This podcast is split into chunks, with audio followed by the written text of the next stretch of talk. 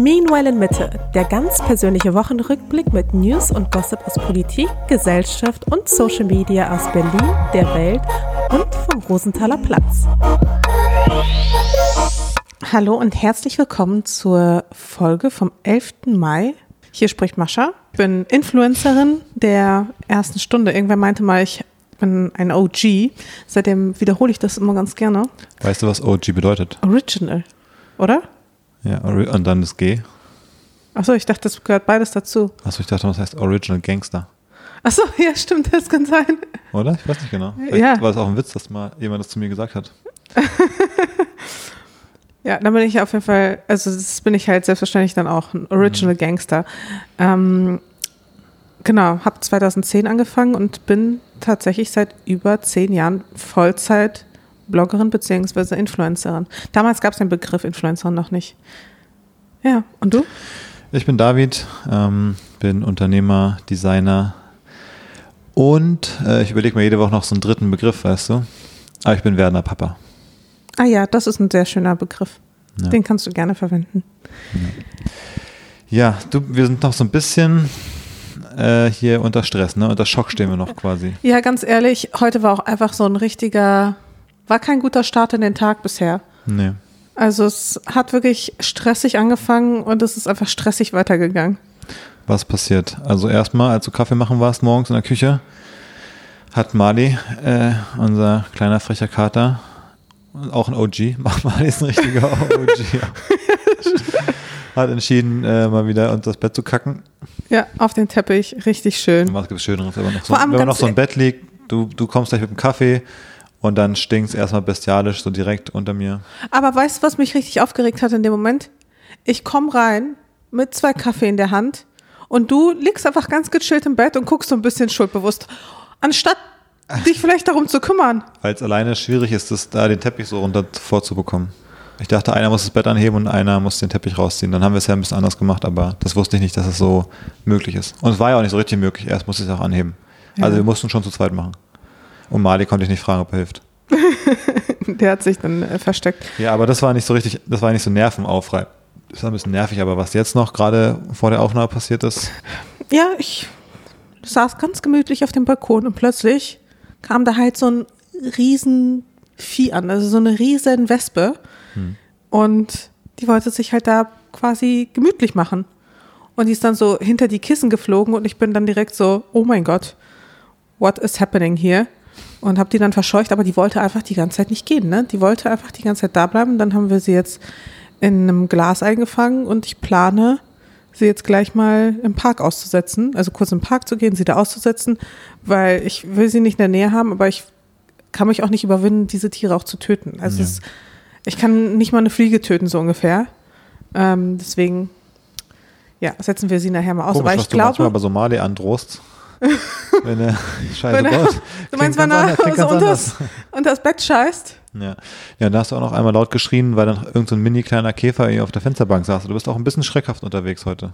Ja, ganz ehrlich, jetzt geht halt die Saison los, wo halt die ganzen gefährlichen Tiere mich bedrohen. Tiere. Also Australien wäre nichts für dich, habe ich das Gefühl. Weil da sind die Tiere wirklich alle tödlich, die wir heute hier schon. Boah, ich würde wirklich ausrasten. Ich, das wäre wirklich gar nichts für mich. Ich habe jetzt schon so eine Angst die ganze Zeit. Und ja, ich bin total schreckhaft, aber vor allem wegen dieser Riesenwespe. Ich schwör's dir, das war safe eine Königin. Die wollte da sich bei uns einrichten. Ja, die wollte auch gemütlich da auf dem Balkon bei uns wahrscheinlich. Ja. gemütlich machen. Keine Ahnung. Jedenfalls richtig Panik geschoben und jetzt äh, muss ich gerade ehrlich gesagt ein bisschen runterkommen von diesen Abenteuern. Also so habe ich mir den Morgen eigentlich auch nicht vorgestellt, hier die ganze Zeit von einem, einem Desaster zum nächsten. Du, ich wollte kurz einsteigen nach dem Schock jetzt äh, mit einer kurzen Auswertung unseres ähm, Besuchs bei der Podcast-Konferenz äh, letzte Woche. Hm, ja, kannst du von, gerne Von machen. Spotify bei der All Ears Konferenz waren, waren wir ja, wo ja so alle, alle Podcaster Deutschlands, also alle, wo einmal ganz Berlin Mitte quasi äh, danach in den Norden getingelt ist und sich dann da getroffen hat. Und äh, wie, fand, wie fandst du es? Also was ich halt äh, wirklich spannend finde, ist, dass man natürlich überhaupt gar nicht weiß, wer ist da eigentlich berühmt oder auch nicht, weil man die meisten ja natürlich nicht, also man weiß ja nicht, wie die aussehen. Das heißt, man ist da vielleicht mit so super bekannten Leuten, ohne dass man weiß, dass das die sind. Weißt du, was ich meine? Also insofern, das hat so Vor- und Nachteile. Aber ist ja, ich finde, das passt ganz gut, das ist ja eh so deine Spezialstrategie, die Leute bei so Events so ein bisschen zu humbeln, indem du Leute triffst und die so fragst so, und was machst du? Und dann ist es aber halt so, weiß ich nicht, irgendein Nationalspieler aus der, aus der Fußball-WM-Gewinnermannschaft und du bist dann so, ach so, wer bist du? Ah ja, aha. Und was machst du? Und Leute- und dann Leute- sagen die so, ja, Fußball spielen. Ich so, ah, okay, cool, kennt man. Ver- Verdienst, du- verdienst du auch Geld mit oder, oder ach so, ihr, habt, ihr produziert den Podcast, äh, kennt man da irgendwas von? Also du hast so geile Nachfragen. Ähm, und wir kommen da an mit unserem kleinen, gemütlichen Podcast und dann hat man da das Gefühl, du bist, so, du bist die größte Nummer und fragst also, ja, was, was macht ihr jetzt genau? Du, das ist noch eine Strategie, also es ist keine direkte Strategie von mir, aber das mache ich schon mal ganz, ganz gerne. Also das ist halt auch so eine Überlebensstrategie, wenn man beispielsweise auf Events ist mit so ganz wichtigen Leuten, dass man die alle mal so ein bisschen auf den Boden der Tatsachen bringt, indem man ihnen halt ganz normale Nachfragen stellt. Vor allem ganz häufig kenne ich sie ja wirklich nicht. Also ganz ehrlich, ich weiß nicht, wie Nationalspieler aussehen und ehrlich gesagt finde ich es auch überhaupt nicht schlimm, das nicht zu wissen. Ich weiß auch nicht, wie manche Podcaster aussehen oder wie irgendwelche Leute aussehen, die irgendwelche fancy Sachen produzieren. Da kann man doch mal nachhaken. Und ich mache das ja auch nicht unfreundlich. Ich sage ja nicht, ja und, was machst du so? Sondern ich bin sofort begeistert und finde es auch cool. Ich frage dann nur halt eher so, also ich habe dann halt so eine Fragetechnik, die halt so, ah, das ist ja spannend. Ja, kennt man was von dir? Ah ja, davon habe ich schon mal gehört. Ja, nee, ich, ich fand es auch nicht, es war jetzt nicht provokant oder so, es war jetzt nicht so, dass die Leute sich, glaube ich, beleidigt fühlen, aber ich finde es lustig, wie du schon sagst, gerade in so einem Raum mit so vielen Leuten, die denken, dass alle sie kennen müssen, glaube ich, kommt es Sehe äh, ich gar nicht ein. ganz lustig an, glaube ich. Äh, ich glaube auch, dass es immer der bessere Ansatz ist, als so, Aber da war ja auch dann eine Person richtig schockiert, dass ich nicht wusste, wer das ist. Aber das wusste ich halt auch tatsächlich in dem Fall wirklich nicht. ja. Aber da war es noch lustiger, weil es noch einen privaten, naja, privaten, aber noch einen leichten privaten Bezug gab. Naja. Also ich gehe auch zum Beispiel nicht durch einen Raum und erwarte, dass Leute mich kennen. Also das finde ich halt auch einfach vom Anspruch her irgendwie, ja erstens irgendwie unsympathisch und irgendwie auch, also lächerlich. Und da gibt's halt ganz, ganz viele auf diesen ganzen Promi-Events, die halt so durch die Gegend latschen, als wären sie irgendwie die berühmteste Persönlichkeit im Raum. Und da sehe ich das quasi schon fast als meine soziale Verantwortung. Ich muss gerade wieder dran denken, wie wir bei dem einen äh, Ding mal waren von dieser Film, Filmgeschichte zur Berlinale dort.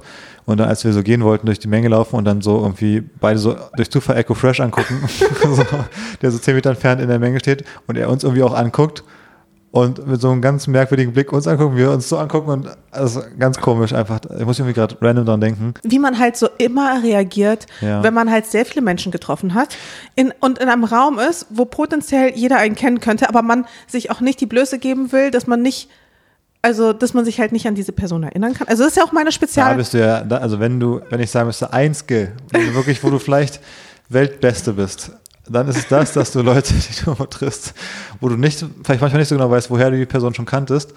Ähm, und ich bin manchmal dann dabei quasi. Dann redest du so mit denen, so drei, fünf Minuten, danach gehen wir eben nur so, wer war das? Weil ich denke so, ihr seid irgendwie Best Friends und ihr kennt euch seit 20 Jahren, arbeitet ihr intensiv zusammen, du bist so, keine Ahnung. ich so, hä? Ich, ich stehe daneben und hätte wirklich nicht im, im geringsten gedacht, dass du die Person nicht zuordnen konntest oder so. Ja, ich versuche es ja dann während des Gesprächs herauszufinden, aber das gelingt mir ja auch nicht immer und ich will Ja. mich dann auch nicht verraten. Und mir geht es ja auch schon, dass wenn ich jetzt oft mit dir unterwegs bin, dann sehe ich auch einen Haufen Leute einfach nur bei diesen paar Events, wo wir mal zusammen sind und kann dann auch manchmal nicht mehr zuordnen, welchen von deinen Kontakten ich schon mal irgendwo gesehen habe oder so. Das ist einfach, ich finde, ist wirklich absolut normal, dass man nicht diese ganzen, und du siehst ja noch mal zehnmal mehr Leute. Aber, naja, wie auch immer. Ähm, aber was hast du sonst so, außer diesen Erkenntnissen, hast du sonst inhaltlich was mitgenommen? Also jetzt vom großen, ich sag mal, Podcast Summit. Da ist noch eine andere Sache, die hat jetzt gar nicht irgendwie inhaltlich mit dem Summit zu tun gehabt. Die hat mich einfach nur generell aufgeregt. Die würde ich kurz mal einwerfen. Guck mal, ich bin so aufgewachsen. Wenn ich gesehen habe, da ist zum Beispiel eine, eine Frau schwanger oder da ist äh, jemand, der ist irgendwie gebrechlich oder der braucht irgendwie, der ist einfach nicht so mobil unterwegs, ja?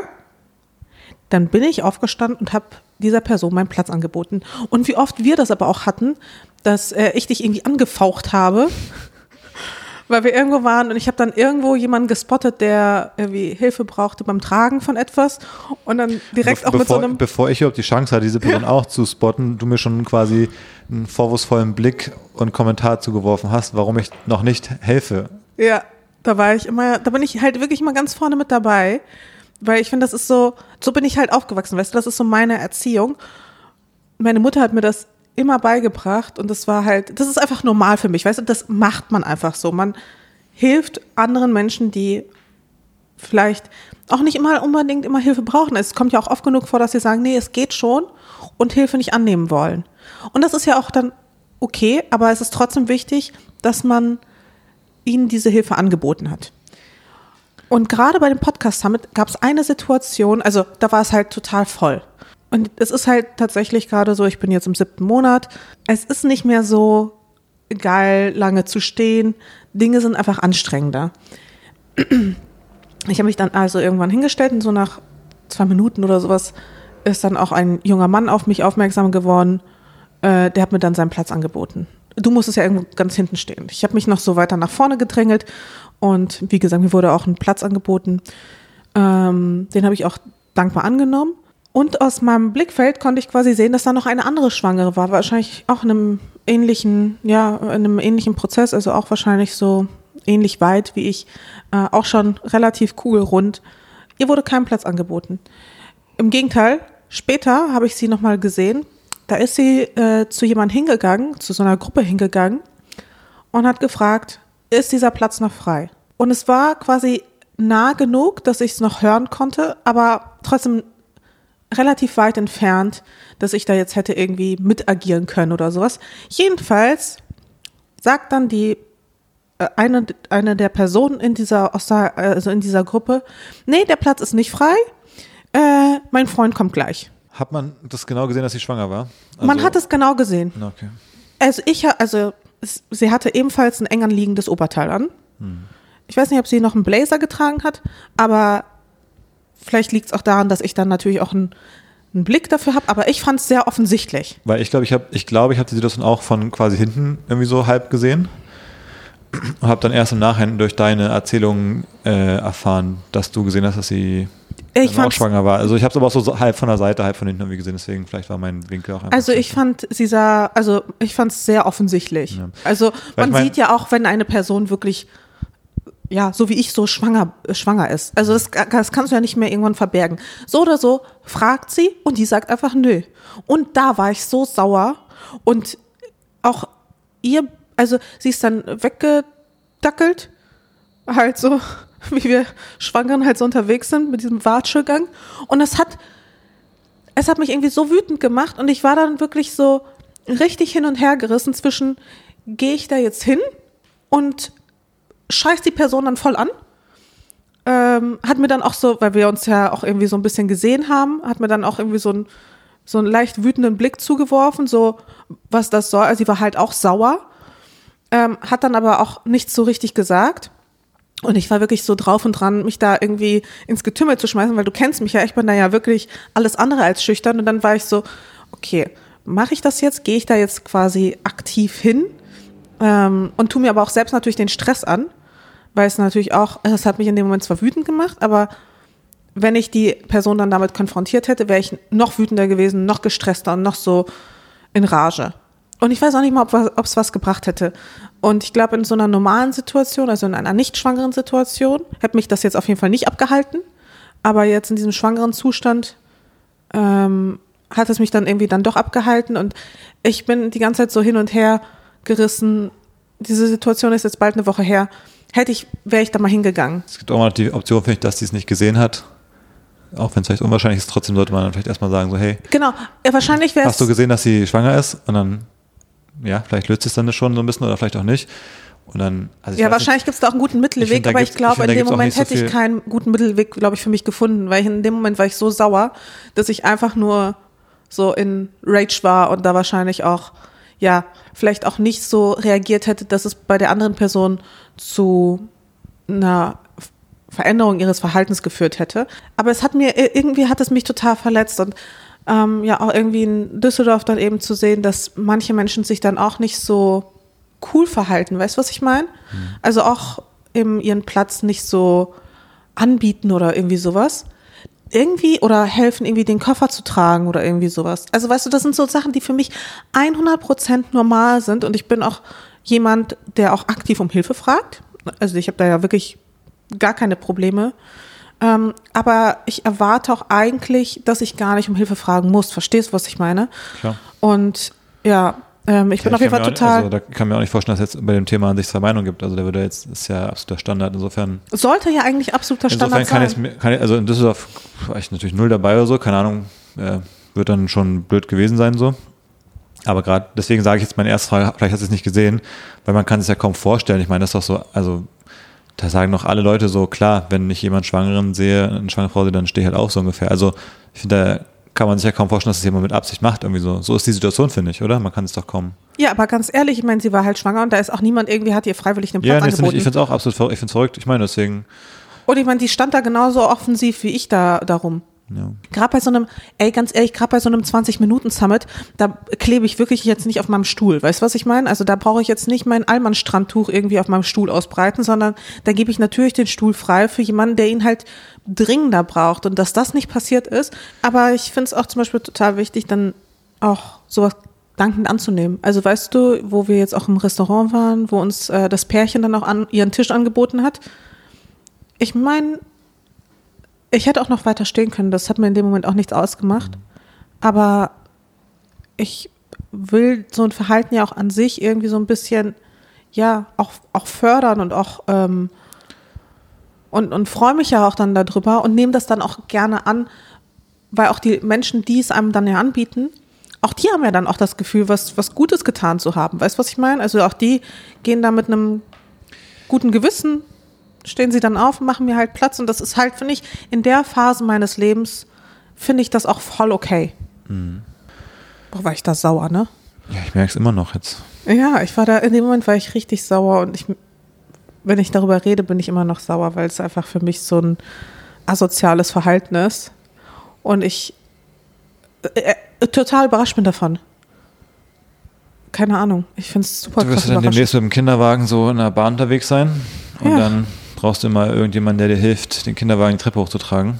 Das Ja. mache ich auch super oft. Das hast du da noch nie gesehen wahrscheinlich so richtig, aber ähm, manchmal, wenn ich wenn ich es eilig habe, versuche ich auch schnell mich da so ein bisschen, bisschen wenn es eine große Masse von Menschen ist, dann versuche ich so ein bisschen mich weißt du, gut zu positionieren, dass ich dann kurz die Treppe schnell hochflitzen kann, ohne zu helfen. Echt jetzt? Der Blick. Ich meine, wenn ich gerade einen Bus bekommen muss und ich bin richtig knapp in der Zeit und da sind noch so 100 andere Menschen, die genau auch in so einen Pulk laufen, dann denke ich, ich mache es richtig oft, aber wenn ich gerade nicht die Zeit habe, dann kann es auch jemand anderes machen. Und weißt du, ich finde auch, ganz ehrlich, Schwangere, die tun immer so, als wenn sie auch alles genauso machen können, dann sollen sie auch genauso abliefern. Ganz ehrlich. Vielleicht gibt es ja richtig Gewalt zu ich will Hause. doch nur ein neues TikTok hier äh, produzieren, was uns wieder viral bringt. Ah. Naja. Aber jetzt die Frage, was war diese Woche das Thema der Woche? Ja, schwere Frage. Was könnte es gewesen sein? Was, Ja, es hat was sich, hat uns alle beschäftigt es hier? hat sich ja schon leicht angekündigt beim All Ears Summit, weil es gab ja auch ein Panel äh, mit Jan Böhmermann und seiner neuen Podcast-Produktionsfirma, Da, bei dem war ich ja nicht, das hast du ja gesehen. die sie angekündigt haben. Also er war nicht vor Ort da, aber er war halt per, per Videocall zugeschaltet mit den zwei anderen. Äh, Einer war da von den dreien. Ähm, und haben ein bisschen über, ihre, über das Projekt gesprochen und dann war Böhmi aber schon die ganze Zeit so, so hat irgendwie einmal so auf Mute geschaltet und war so, ah, jetzt kommt hier wieder ein Anruf vom ZDF, Justiziar, da muss ich kurz ran, haben gelacht, dann kam er wieder nach einer Minute mal so, also kein Witz, ist wirklich so und einfach mal morgen irgendwie oder übermorgen mal einschalten beim ZDF-Magazin, wir haben da was, das wird euch bestimmt hier alle irgendwie so interessieren. Wusste ich schon nicht so genau, worum es geht, aber dann war schon wie klar, es würde vielleicht diese Zielgruppe nochmal doppelt doll interessieren und beim Podcast damit sind natürlich genau die Leute, die irgendwie äh, Böhmermann und Finn Kliman wahrscheinlich irgendwie ja so ein bisschen folgen oder verfolgen, was die machen. Ja, und dann kam ja äh, das große Enthüllungsvideo ähm, zu den Machenschaften von Finn Kliman.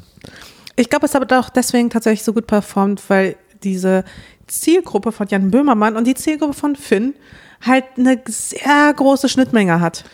Absolut, ich glaube, das zum einen und dann ist es ja auch so, dass, glaube ich, wenn man aufdeckt, dass irgendwie, ich weiß auch nicht, dass die Autofirmen irgendwie betrügen bei ihren Dieselwerten und dass die CDU-Politiker bei den Masken betrügen, dann, dann sagen alle so, ah krass, was für Arschlöcher, aber wen überrascht's so ein bisschen. Ich glaube, da ist der Effekt einfach nicht so krass, dass man denkt, das hätte ich ja nie gedacht, ich bin geschockt.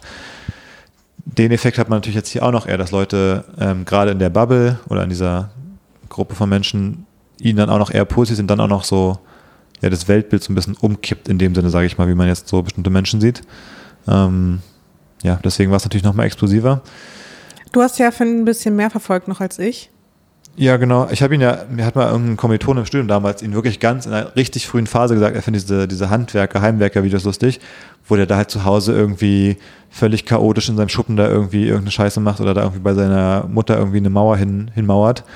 Und es wirklich sehr, sehr lustig geschnitten war. Und dann wurde natürlich daraus über die Zeit immer mehr mit dem Klimasland und so. Und viele haben mir auch geschrieben jetzt so in den Kommentaren oder welchen Videos und so, ah, war mir schon immer irgendwie suspekt seit dem Klimansland, weil natürlich alles auch sehr, sehr rasant gewachsen ist bei ihm. Ne? Also alle seine Projekte, alles war wie ein Erfolg. Es war so, ging so richtig, richtig steil nach oben mit allen Dingen. Hat das Klimansland gemacht, irgendwelche Preise gewonnen für seine Videos, dann irgendwie Klamotten gemacht, dann macht er irgendwie Musik und alles geht auf Nummer eins. Also es war ja immer so nonstop nach oben halt. Ne? Und ich glaube, ähm, ich habe das Gefühl, da haben wir auch schon kurz drüber geredet, dass, ich sag mal in, in Anführungsstrichen, diese linke Bubble, ne? Wenn es Leute gibt, die so erfolgreich sind mit diesen Dingen, ähm, dann gibt es irgendwie so eine Tendenz, wie Leute die auch scheitern sehen wollen. Und es geht jetzt gar nicht darum, ob es jetzt gerechtfertigt ist, jetzt einen Finden oder so da anzuscheißen.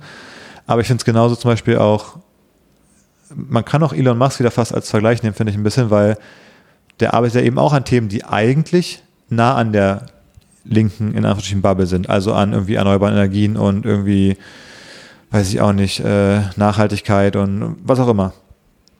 Und irgendwie, wenn man damit zu erfolgreich wird mit diesen Themen, dann findet es die linke Bubble auch nicht gut. Dann will man so, dann will man dich scheitern sehen so ein bisschen. Ja, wobei bei Elon Musk äh, und bei Finn Kliman natürlich auch, gibt es ja auch konkrete Anhaltspunkte, nee, nee, die absolut äh, also ah, nee, zu kritisieren sind. Also die, die auch nicht. wirklich ganz, ganz schwierig sind und ja. wo sie halt auch zu Recht kritisiert werden. Total, aber ich habe das Gefühl, und wenn das dann, das passiert dann zu Recht, dann wird sowas aufgedeckt oder es wird sowas kritisiert oder was auch immer.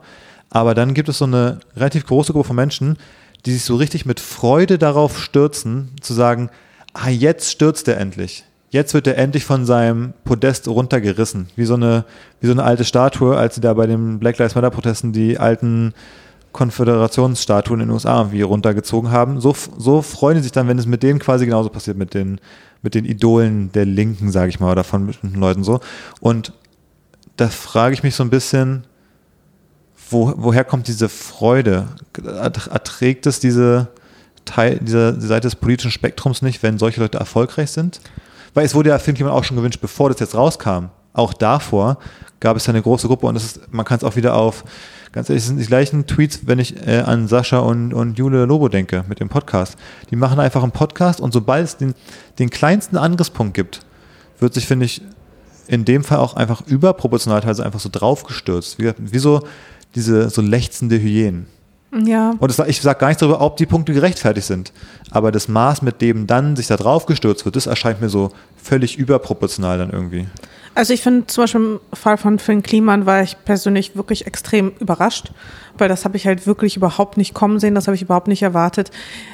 Die ersten paar Minuten der Sendung dachte ich mir so, ja Mann, also das ist jetzt wirklich der Inhalt, come on, also das ist doch wirklich jetzt überhaupt nicht schlimm oder so. Ja, dass sie sich da irgendwie in den Arm sägen oder was auch immer da mit diesem einen Gerät. Ja, so. oder auch, mein Gott, dann haben sie das irgendwie nicht Spende genannt, also dann haben sie das erst Spende genannt und dann haben sie das halt umformuliert so what? Also da dachte ja, auch, ich, das auch alles, überhaupt nicht Auch schlimm. alles Kritik würde ich aber jetzt nichts, was an sich eine Person dann so zu Fall bringt, wenn am Ende. Absolut nicht. Ja. Aber als das dann mit diesen Masken wirklich herauskam und auch, also in dieser ganzen Konsequenz, da war ich auch schockiert und verstehe ich auch, dass, äh, oder finde ich es auch total notwendig, sich da irgendwie von ihm zu distanzieren. Ich weiß auch nicht, wie er das noch retten will, ja. weil ich habe das Gefühl, er reitet sich immer nur tiefer rein in die Scheiße.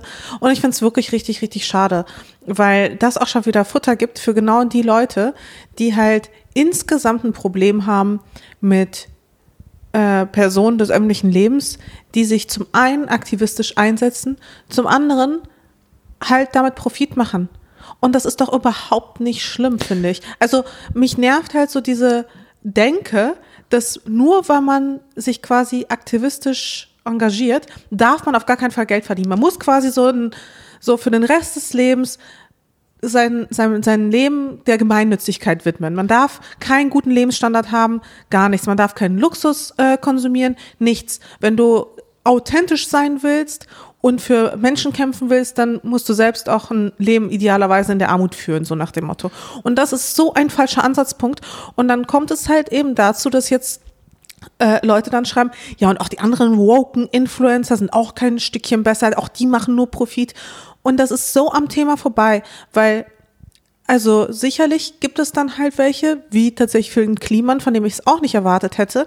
Aber man kann ja auch sagen, ich möchte trotzdem ein gutes Leben haben, aber ich möchte mich auch genauso für Dinge einsetzen. Und ich verstehe nicht, warum das für viele so ein krasser Widerspruch ist.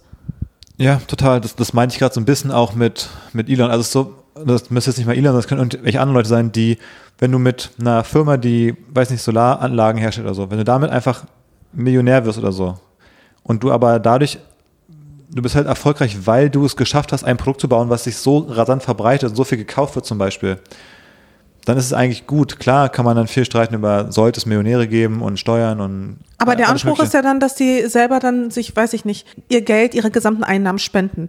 Das, diesen Anspruch würdest du ja nie an jemand anderen formulieren, der gar keine Agenda hat, dem alles scheißegal ist. Also, finde ich, ist auch so ein krasser Abturn, wo ich dann auch immer wieder sage, okay, ich verstehe total, warum äh, Menschen auf Social Media auch einfach keinen Bock haben, sich teilweise politisch zu positionieren, weil man dann halt eben diesen Hyänen ausgesetzt ist und man eh nichts richtig machen kann. Weißt du noch, als, als äh, Greta mit irgendwie nach New York gesegelt ist und dann die Leute waren so, ja, aber zurück fliegt sie jetzt und dann müssen jetzt zwei Leute mehr mitkommen, weil äh, die auf dem Boot noch mit sein mussten. Jetzt hat sie dann am Ende doch einen Flugplatz mehr genommen zurück, deswegen.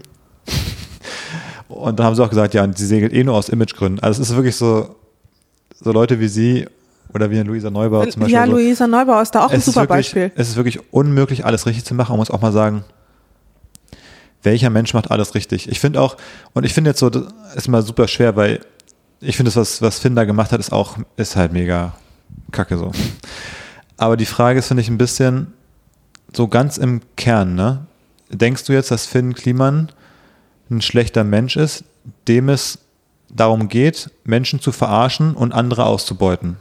Weil ich finde, es gibt Menschen, also ich bewerte trotzdem anders, ob einer von der CDU äh, da so Wirtschaftsmauscheldeals macht oder ob Finn losgeht und irgendwie äh, am Anfang von Corona versucht irgendwie ein paar Millionen Massen zu produzieren, dann sagt, ja, wir machen die alle fair in Portugal und dann sind die halt aus Bangladesch so ungefähr und dann sagt er noch, das ist Selbstkostenpreis und das ist halt doppelt so viel.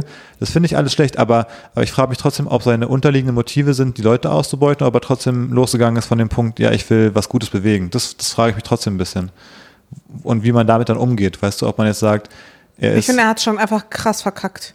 Ohne, Fra krass ohne, verkackt ohne, ohne Frage. Und, und ganz ehrlich, auch, also da hätte er an einem Punkt quasi die Reißleine ziehen müssen und sagen müssen, nee, also da verkaufe ich gerade meine Werte, wenn ich, also wenn er denn Werte hätte. Er war selber halt der übelste Profitgeier und hat halt andere für ihre Profitgeierei kritisiert. Das stimmt. Und ja, wie gesagt, genau, das, das machen halt ganz ja. oft Menschen, die selber eine Sache an anderen total also die also selbst eine Sache an sich blöd finden ja. und kritisieren sie dann bei anderen. Und das hat er halt gemacht und ich, hm. und ich meine, er hat halt einfach gelogen. Er hat halt die ganze Zeit gelogen. Ich sehe ihn auf jeden Fall mit anderen Augen als vorher und für das mich auf, hat er, das auf jeden Fall. Also für mich hat er auf jeden Fall auch verkackt. Ja. Weißt du, wenn man transparent damit umgeht, ist es ja auch okay, Profit zu machen. Dieser Anspruch, das alles perfekt zu machen zu wollen und dann aber zu verheimlichen, wenn man es halt nicht macht, das ist halt so ein bisschen so der große Fehler. Ja, ich glaube, genau, absolut. Ich glaube, aber wie das manchmal entsteht, und ich meine, das, das ist eher allgemein gesprochen, es geht jetzt gar nicht darum, dass jetzt irgendwie, irgendwie ein Finn oder was in, in Schutz nehmen würde, so. aber ich glaube, manchmal, glaube ich, können Dinge entstehen, das weiß man auch, wenn man selber manchmal irgendwie ein Projekt umsetzt oder so. Da startet man mit einer Idee, so, wir machen jetzt die Masken irgendwie in Portugal.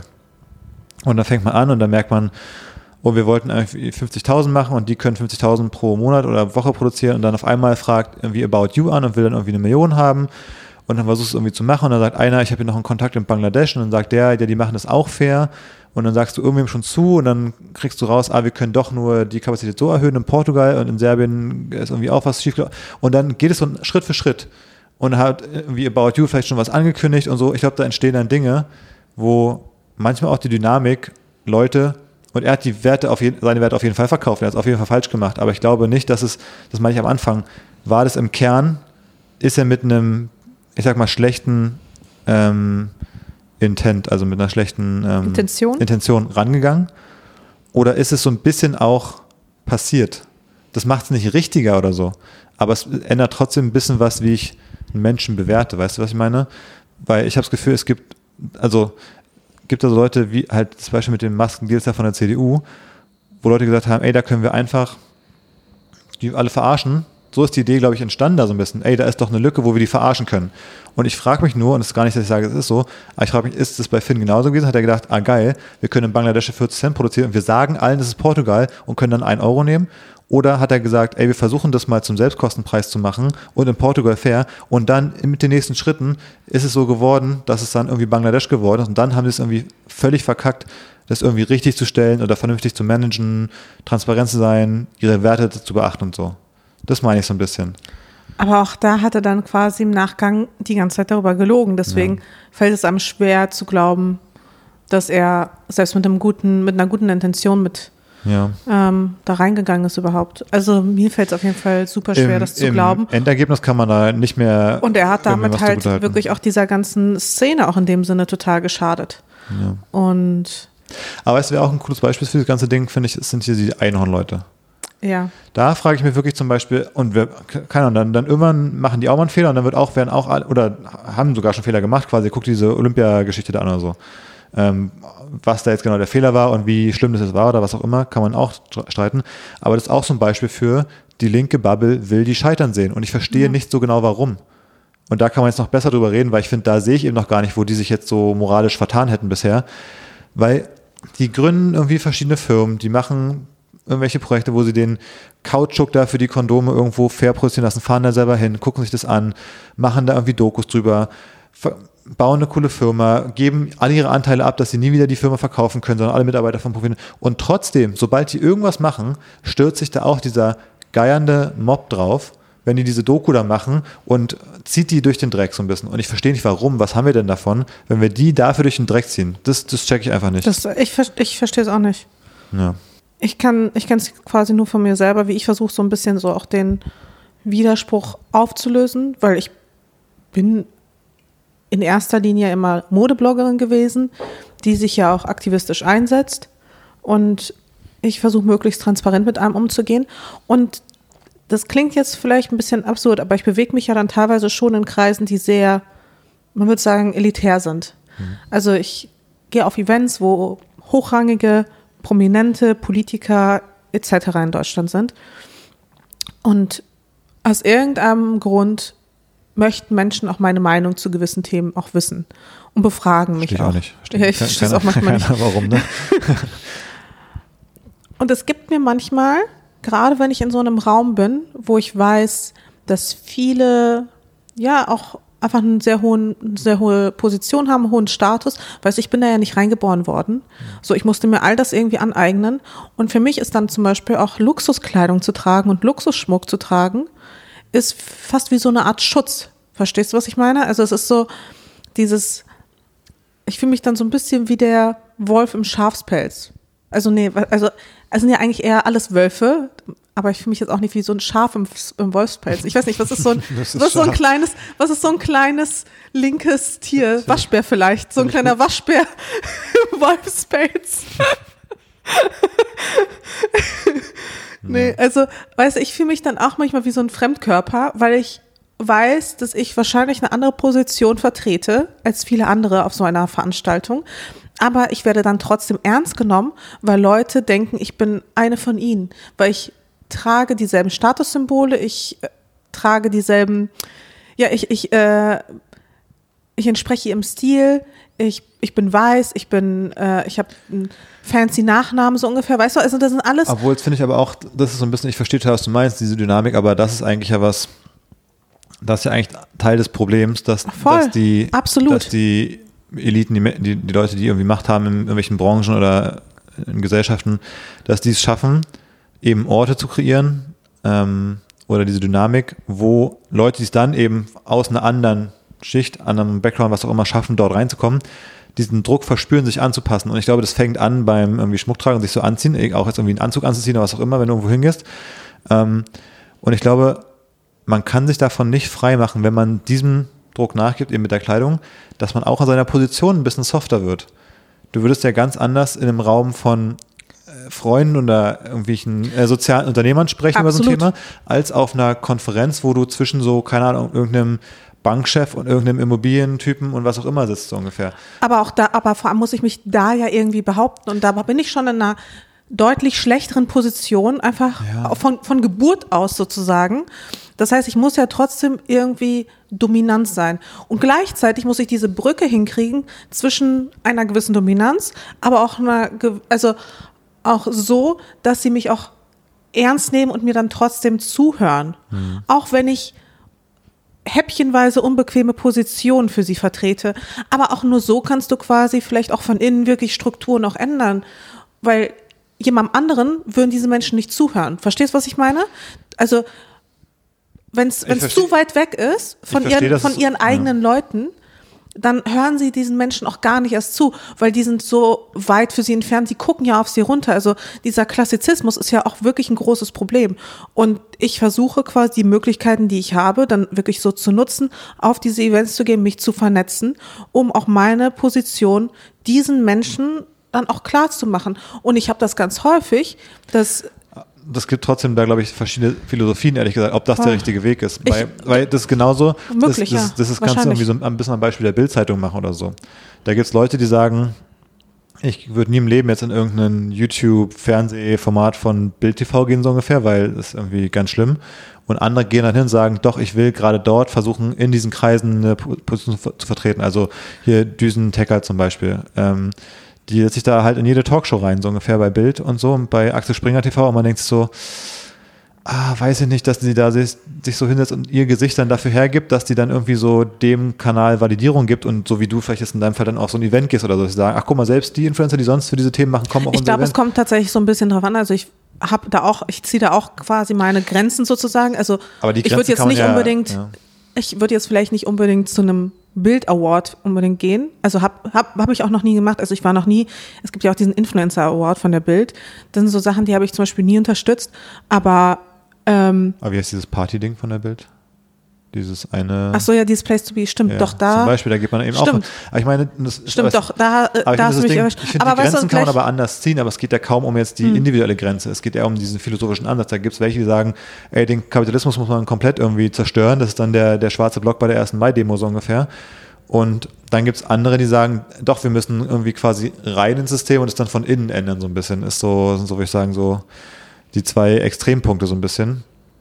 Und äh, ja, jetzt sind wir ganz schön abgedriftet von unserem ursprünglichen Ja, aber ich, also ich finde es eine total wirklich sinnvolle Diskussion, weil das natürlich auch etwas ist, wo ich mich auch häufig mit auseinandersetze, ist das jetzt wirklich der richtige Weg und äh, mit wem muss ich reden und mit wem nicht. Es gibt zum Beispiel bestimmte CDU- bzw. CSU-Politikerinnen, die mich wirklich nicht ausstehen können. Wir sind dann quasi in einem Raum, sie gibt dann allen die Hand, außer mir, weil sie kennt meine Position und wir sind schon aneinander geraten. Und auch das ist halt wichtig, dass zum Beispiel jemand wie Sie oder auch Ihre KollegInnen mich immer wieder sehen. War das in Berlin oder woanders? Ähm, kein Kommentar. Nein, aber weißt du, auch das ist, glaube ich, eine gute Signalwirkung, wenn man, wenn man dem Menschen zu verstehen gibt, dass man sie auch blöd findet und sie sich aber dem auch nicht entziehen können, weil man auch irgendwie auf denselben Events ist, weißt du? Also halt es die kommt Frage, drauf aber an. wie weit, aber wie weit kannst du gehen, denen zu signalisieren, dass du sie blöd findest und wirst trotzdem noch eingeladen, ist die Frage. Genau. Es gibt sicherlich einen Schritt, wenn du dich mit irgendwie irgendwie auf, aufs Panel setzt, dann kannst du Kritik äußern, du kannst aber auch der Person auf dem Panel sagen, du, ich verachte dich, weil das ist so und so und das ist alles ganz schlimm und du gehörst wirklich hier irgendwie ausgeladen und nie wieder irgendwo eingeladen, so ungefähr. Wenn man, also umso extremer man geht, kann es, glaube ich, passieren, dass man selber als die Person dann irgendwann geächtet wird, wenn man, weißt du, weil die sagen, ja, okay, ja, genau. Man okay, muss da das halt so ein bisschen diese Brücke hinkriegen. und dann, sagen die, man, das zerstört dir den sozialen Frieden und dann wirst du halt ausgeladen. Deswegen Ja, ja, ist die. Frage, wie weit kann man gehen und, und schaffen diesen Raum zu machen, wo du es eben dich nicht traust, so richtig weit zu gehen. Und dadurch dann so ein bisschen alles legit, legit, legitimisiert wird. Naja. Genau, aber das ist halt super, super komplex und es ist halt eine Brücke, die ich immer wieder versuche, irgendwie sinnvoll zu schlagen. Ich gehe jetzt nie zu niemandem hin und sage, boah, ich finde dich richtig scheiße. Aber in einer Diskussion finde ich es auch mehr als gerechtfertigt, auch vielleicht teilweise harsche Kritik anzubringen. Und ich glaube, es ist so eine Mischung aus, dass man bei manchen Leuten eine Stein im Brett hat und anderen wiederum signalisiert, dass man sie echt, äh, ja, blöd findet. Und ich wünschte, ich kann es mir halt wirklich leisten, weiß ich nicht, wenn ich irgendwie Tochter von XY wäre und jeder wüsste irgendwie Bescheid darüber und jeder wüsste, okay, sie ist irgendwie, weiß ich nicht, auf die Schule gegangen, mit den Leuten irgendwie schon super eng connected und ich könnte da einfach so runtergerockt wie möglich hingehen Weiß ich nicht, Wer, ob das auch das, das würde, ist ein ne? Luxus, den ich mir nicht leisten kann. Äh, Ich weiß nicht, ob sich das generell in diesen Kreisen, ob die nicht Leute, die Leute, die sich dann so ein bisschen lossagen und eben auch schon Die auf der schwarzen Ebene, Schafe? damit, dass die Leute, die damit brechen, auf der Ebene dann nicht irgendwie auch generell aus diesen Kreisen dann ähm, irgendwie rausfliegen im Endeffekt. Ja, Wenn kann, die so einen aufgeläutert machen, sage ich mal, oder dann irgendwie kann einmal sein. gegensätzliche Sachen vertreten oder so. Ja, es ist halt super, super kompliziert. Aber ähm, ich bin total dankbar trotzdem, dass ich als Influencerin überhaupt die Möglichkeit habe, da irgendwie dann trotzdem meine Agenda irgendwie voranzutreiben. Ja. Und ähm, ja, nutze halt die Chance und es nervt mich halt ehrlich gesagt, wenn ja auch so Menschen wie Finn Kliman sowas im Grunde auch, also eine Glaubwürdigkeit von Influencerinnen auch zerstören, indem sie sich dann so fehlverhalten, dass dieses Fehlverhalten auch auf andere interpretiert wird. Die eigentlich versuchen wirklich so gut es halt selber natürlich geht und so nach bestem Wissen und Gewissen, sag ich mal, die Welt zu einem besseren Ort zu machen. Weil es ist viel ein, weißt du, einfach nur Werbung zu machen für irgendwelche stupiden Produkte ist so viel einfacher. Es, äh, also es ist auch so viel dankbarer und trotzdem sich dagegen zu entscheiden und immer wieder dagegen sich zu entscheiden, ist, äh, ist halt kein Weg, den man eigentlich freiwillig auf sich nimmt. Außer man hat halt irgendwie bestimmte Werte, die man vertritt. Na gut, Abschluss fürs Thema der Woche, würde ich sagen. So, dann hätte ich noch ein anderes Thema jetzt, ähm, nachdem wir hier hitzig diskutiert haben. Und zwar geht es was, was mich auch richtig aufregt. Du hast euch mitbekommen, dass die letzten Wochen oder fast schon Monate es an den Börsen nicht so super gut läuft für viele Unternehmen. Vor allem Nicht so supi. ja, vor allem für so die digitalen Wachstumsfirmen. Also so ein bisschen das, was man, was in einem frühen Stadium als Startup, als Tech-Startup startet, dann irgendwann mal den Weg an die Börse findet und dann jetzt da eben gerade ist. Und jetzt ist es so, dass man auf Twitter, wenn man da so den Investoren folgt, die sich so mit Startups beschäftigen, dann wird da sehr viel den ganzen Tag immer an so richtigen Hot Takes rausgepustet. Und ich sag mal, vor einem halben Jahr, ja, wurde danach erzählt, was alles die Zukunft ist und warum alles so wächst und warum die Valuations jetzt so groß sind und was sie für geile Investoren sind und äh, was Corona alles für Trendwenden jetzt äh, äh, be be beschleunigt hat und so weiter und so fort. Und jetzt, ähm, ja, seit ein paar Wochen ähm, liest man da ganz viel, wie wichtig jetzt, jetzt sieht man endlich wieder, was wirklich zählt. Revenue, ähm, Profitabilität, vernünftiges Wirtschaften, nicht mehr diese Luftschlösser von irgendwelchen Wachstumsfantasien, wo nur Geld verbrannt wird. Und ich denke mir so, wollt ihr mich verarschen? das sind doch die gleichen, die noch vor einem Jahr hier einen auf Thought Leadership gemacht haben, warum Startups irgendwie so geil sind, wenn sie so schnell wachsen. Und jetzt auf einmal wollen die gleichen mir erklären, jetzt wo ihr halbes Portfolio wahrscheinlich irgendwie 80% an Wert verloren hat, wollen mir jetzt erklären, warum irgendwie Profitabilität und vernünftiges Wirtschaften so wichtig ist. Und das ist so ein bisschen wie, weißt du, wenn die CDU jetzt erzählt, warum wir beim Klimawandel Ja. jetzt mal richtig Gas geben müssen. Wenn die, Nachdem sie 16 Jahre lang die Wohnung haben verkommen Genau. lassen, dann sagen, ah, also man müsste mal wieder, also man müsste jetzt die Wohnung renovieren. dann sind sie seit, seit einem halben Jahr in der Opposition und, und stellen sich hin und sagen so, wir machen viel zu wenig, das Thema ist zu gering, warum wird das nicht gemacht? Und denkst du so, halt doch dein scheiß Maul. um es mal in ganz einfacher Sprache zu sagen. Und dann diese VCs, dann sind die auch so, dann, dann machen die jetzt auch so Pausen quasi. Die sagen so, oh, der Markt ist jetzt so schwierig, wir hören erstmal auf, Dinge zu finanzieren.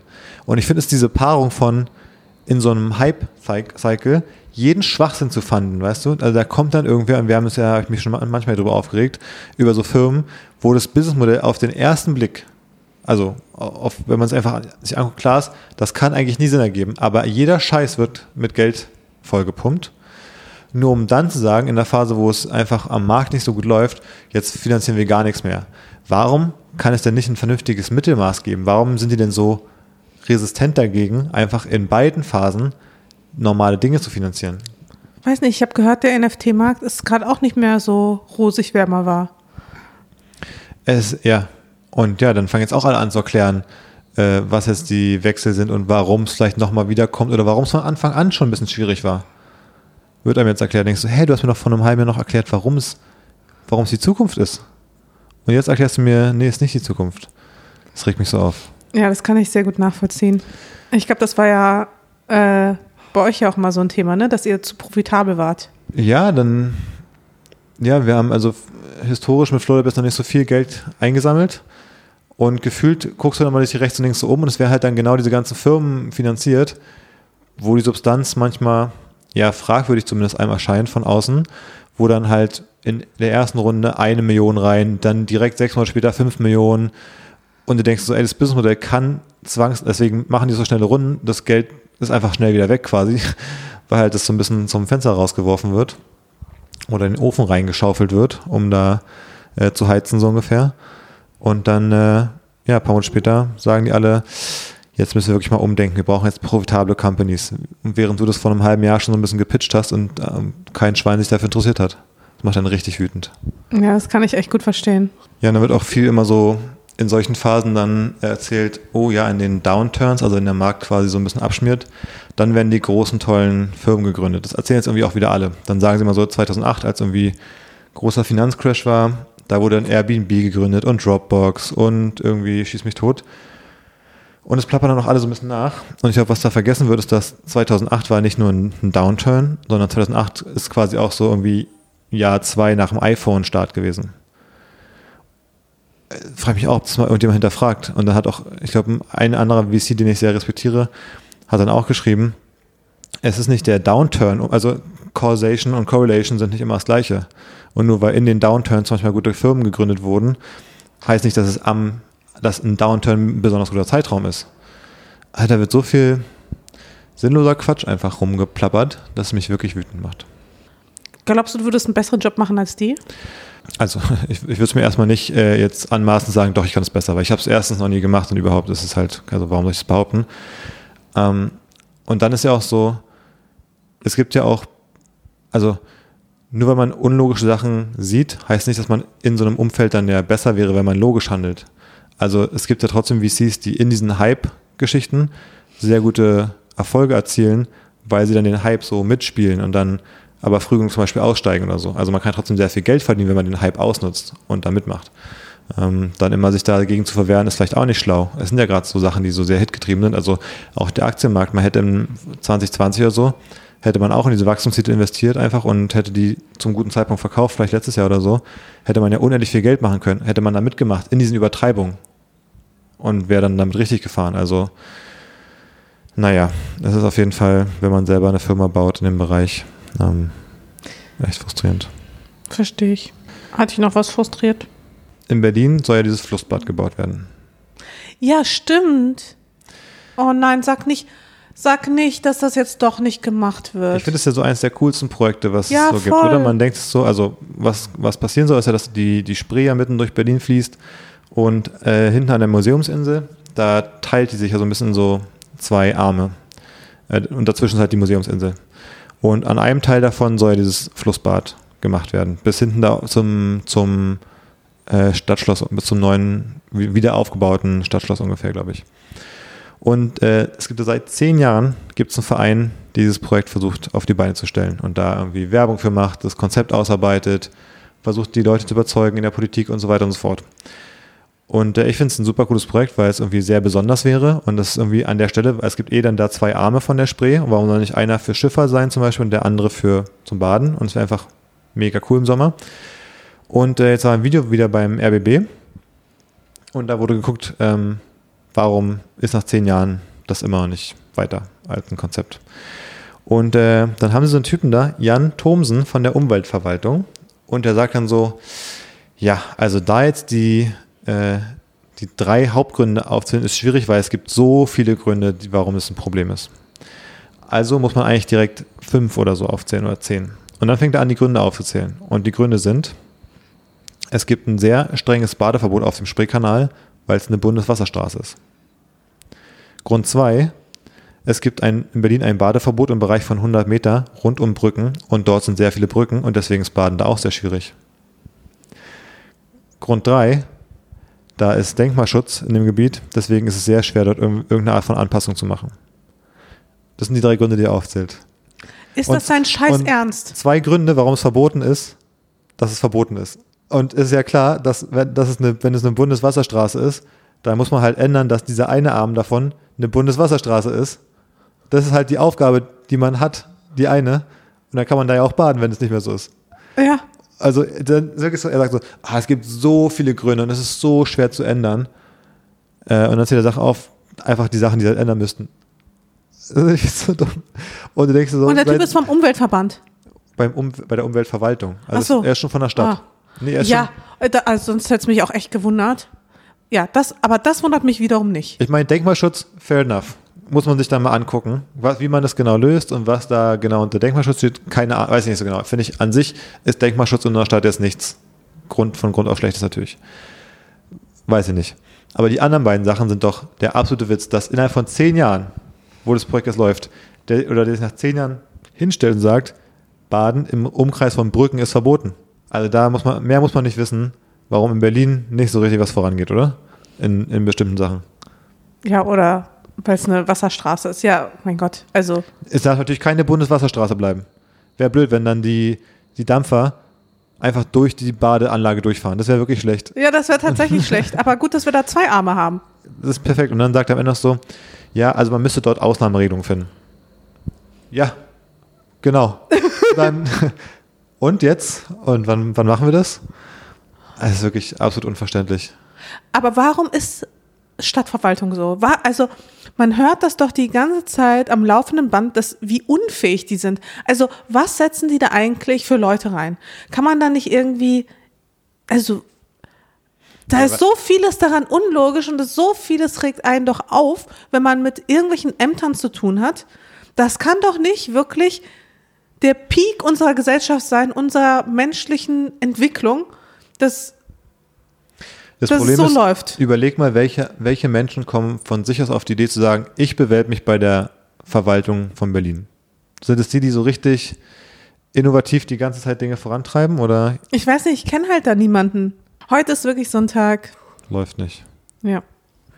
Ja, wir haben nicht hier äh, zwischendurch immer mal Pausen machen müssen, weil einfach die ganze Zeit irgendwas passiert, äh, irgendwas schief geht, irgendwas einfach ich sag's dir, wie es ist. Du wirst es nicht gerne hören, aber es ist Mercury Retrograde. Der Merkur ist rückläufig und deswegen passieren hier am laufenden Band irgendwelche komischen Sachen. Dann können so. wir es ja auch gleich lassen eigentlich. Warum geben wir uns überhaupt noch Mühe, wenn alles von externen Faktoren so bestimmt ist, dann eigentlich kann man sich das dem Schicksal dann ergeben. Man weiß ja auch nie, was dann nicht funktioniert. Ja, alles heute. Ja, also dass Marlies Verdauung nicht funktioniert, hat auf jeden Fall wenig zu tun mit Mercury. ja. ja. Aber all diese ganzen technischen Aspekte ja. ähm, und Kommunikation und so, das äh, hat schon damit zu tun. Na gut. Also, das mit dem Flussbad ist auf jeden Fall. Das mit dem Flussbad ist wirklich der absolute Quatsch. Macht einen wütend. Das ist für mich ein weiterer Grund, äh, nach meinem Millionenverkauf meiner Firma in die Berliner Verwaltung zu gehen, da richtig aufzuräumen. Äh, das ist nach wie vor mein Plan. Erst mache ich im Weinbergsweg einen, einen, Weihnachtsmarkt und dann kümmere ich mich ums Flussbad, dass da alles, alle Bedenken weggewischt werden. Denkmalschutz kann auch weg. Wir, wir bauen einfach schön, wir bauen einfach alles neu da. Naja. Nervig. Oh, das, mal schauen. Aber da gibt's vielleicht, immer wird, wieder, vielleicht wird wieder. unsere Tochter irgendwann mal im, im Flussbad schwimmen ja. gehen mit, wenn sie volljährig ist. Super. Du, ich habe noch eine Sache und zwar wollte ich noch kurz übersprechen, wie ich dir eigentlich zum äh, Muttertag ein paar Blümchen holen wollte, aber dieser Plan mal wieder phänomenal durchkreuzt wurde. Es wie du die ganze Zeit irgendwelche ist, Ausreden findest, warum du mir irgendwie seit drei Jahren keine Blumen mehr geschenkt hast. Dann wollte ich dir so welche holen. Am Sonntag, als du wieder kamst von deinem Trip. Und dann kommt Sonntagvormittag, äh, klingelt und dann kommt hier so eine ein Meter, also wirklich ein Meter große Box an mit dem krankesten Blumenstrauß den ich äh, seit langem gesehen habe. Ja, der, hattest du ein schlechtes Gewissen? Der, glaube ich, nur, nee, der, glaube ich, nur überboten wurde von dem, was du mal, äh, um dich einzuschleimen am Anfang bei meiner Familie mit angeschleppt hast. so irgendwie zum Geburtstag oder so. Als du auch richtig investiert hast und irgendwie äh, in einem ähnlichen Format, würde ich sagen. Naja, nee, komm, Shoppen also das war das ist schon ein Riesenstrauß, der mir hier geschickt wurde. Von einer Brand. Ich kam erst nach Hause und ich habe den Blumenstrauß gesehen und ich konnte es nicht glauben. Ich so, wow. Mein Freund hat nicht einfach nur mir Blumen ja, hingestellt, sondern einfach den krassesten Strauß aller Zeiten. Und da war ich natürlich hin und weg und stellt sich heraus, nein, das war ein Geschenk einer Brand. Aber es ist wirklich schwer, dir aus, aus diesem Grund. es Das sagst du die ganze Zeit. Du sagst die ganze Zeit, wie schwer es ist, ja für mich Es Blumen ist zum zu Beispiel auch besorgen. generell schwer, dir ein Geschenk zu machen, auch zum Geburtstag zum Beispiel, ähm, weil du halt viel schon hast. Also gerade bei so materiellen Dingen zum Beispiel. Was soll man denn da mithalten, wenn dir einfach irgendwelche Brands einfach so irgendwelche Sachen schicken, die schon, ja, oft jetzt auch nicht so günstig sind, dann müsste man schon mal irgendwie mit der goldenen Rolex um die, um die Ecke kommen, so zum, zum Geburtstag, um da richtig rauszustechen. Deswegen versuche ich ja mal eher so auf so Erlebnisse zu gehen. Ja, das finde ich ja auch super. Aber ich habe jetzt auch schon ein paar Mal angedeutet, dass ich Angedeutet. vielleicht auch ein paar Blümchen nicht schlecht finde. Und du weißt auch ganz genau, was meine Lieblingsblümchen sind. Ich wollte dir Sonntag welche holen. Zeit- Aber Sonntag dann zum Blumenladen zu gehen, wenn hier gerade der 1-Meter-Strauß ankommt, für, keine Ahnung, dreistellige Summen, zum Blumenladen zu gehen und dann für auch schon viel, also auch schon, keine Ahnung, für 50 Euro was holen, was dann voll mickrig aussieht dagegen. Ja, da ist man okay. einfach raus dann. Das verste- fair enough, verstehe ich. Ja. Ich verstehe auch, dass du es nicht an Valentinstags, ähm, am Valentinstag machen willst und auch nicht am Muttertag. Aber Ach stimmt, ja, meine, meine Ausrede beim Valentinstag war, dass es so ein, dass es mir unangenehm ist, dann an dem Tag rauszudackeln. Und seitdem habe ich es eigentlich jede Woche, jedes Wochenende überlegt und immer hat es nicht gepasst, weil du selber was gekauft hast, weil du nicht da warst, weil was geschickt kam. Ist unmöglich.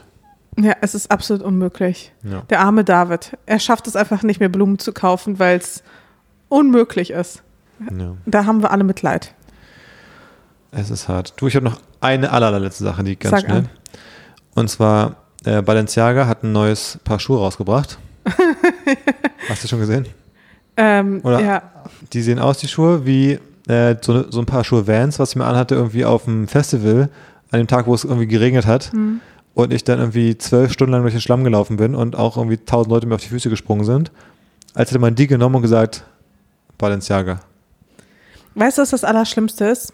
Also Balenciaga ist eigentlich eine Brand, die ein wahnsinnig tolles Erbe hat. Also der ähm, Gründer der Brand, der Designer, der ursprüngliche Designer, der hat es quasi geschafft, wirklich Architektur in Kleider zu packen. Also es war, es waren richtige Kunstwerke. Seine Kollektion waren Kunstwerke. Als Balenciaga dann neues Rebranding hatte und dann angefangen hat, ja, einfach mehr auf so Instagram und so, ja, Social Media Content zu gehen und da irgendwie Teile zu designen, die da irgendwie laufen könnten oder die da irgendwie so ein bisschen, ja, präsenter sind ähm, und da so einen Hype quasi zu kreieren, haben die, finde ich, auch ganz doll ihre Linie verloren. Weil anfangs war es wirklich noch so, dass du halt wirklich noch so krasse Shapes und sowas noch hattest.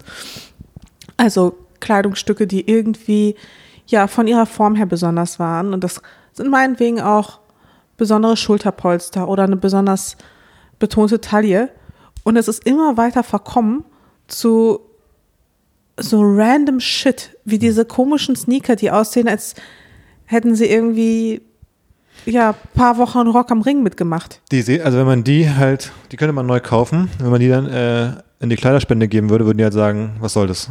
Ja, So, so sehen die halt aus. 100 Prozent. Ja. Ja, ist furchtbar. Aber nicht nur die sind furchtbar. Also ich hatte ja mal eine Kategorie mit wirklich schlimme Designerstücke. Oh, das, ja, das war gut. die, ich, da denke ich mir auch manchmal, die sollte ich mal wieder anfangen. Ja, so ein Also Anti, gibt's- so ein, so ein Anti-Fash-Block oder so, wo man so die. So Anti-Fashion. Ja, und da würden auf jeden Fall diese Schuhe reingehören. Oder es gibt auch gerade von Bottega, die bewegen sich gerade auch auf einem ganz schmalen Pfad. Von, die waren erst überhaupt nicht angesagt, dann waren die richtig angesagt, weil die richtig, richtig, richtig geile Sachen hatten. Und dann haben die aber irgendwie übertrieben. Und jetzt haben sie zum Beispiel auch so eine Tasche, die sieht aus, als wären das so ganz viele kleine Würmchen oder als wäre es so Hackfleisch oder sowas. Also Okay. auch ganz, ganz, ganz schwierig. Also da bin ich jetzt auch nicht so, weiß ich auch nicht, ob das so die richtige Richtung ist. Mal gucken, äh, wohin sich das alles noch entwickelt. Aber teilweise muss man wirklich sagen, bei so Luxusmode, wer kauft es?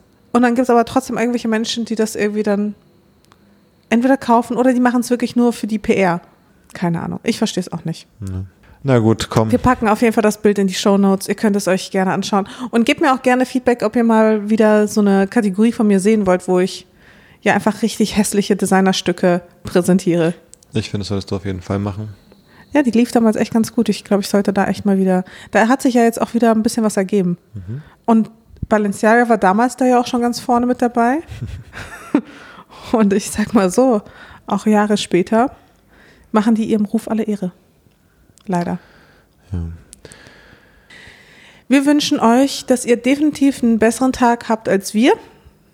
Ja. Und äh, ja, genießt ein bisschen die Sonne Nächste und Woche. schickt uns und schickt uns Feedback. Und ja, und ich hoffe, nächste Woche ist David dann auch wieder besser gelaunt am Ich Start. bin zermürbt. Ich bin zermürbt von den, vom Tag. Ähm, und ja, äh, wenn es Hörerfragen gibt, Hörerinnenfragen, freuen wir uns. Und sonst. es gab tatsächlich eine. Ach ja. Ja, super. Direkt mal ignoriert. Äh, nee, nächst, nächste Woche haben, haben wir alles ein bisschen mehr unter Kontrolle und dann beantworten wir schon eine der heutigen Woche Ja, und dann auch gerne eine weitere Frage, die jetzt in den kommenden Tagen eingesandt wird. ja, perfekt. So machen wir es. Gut. Bis dann. Bis nächste Woche. Tschüss.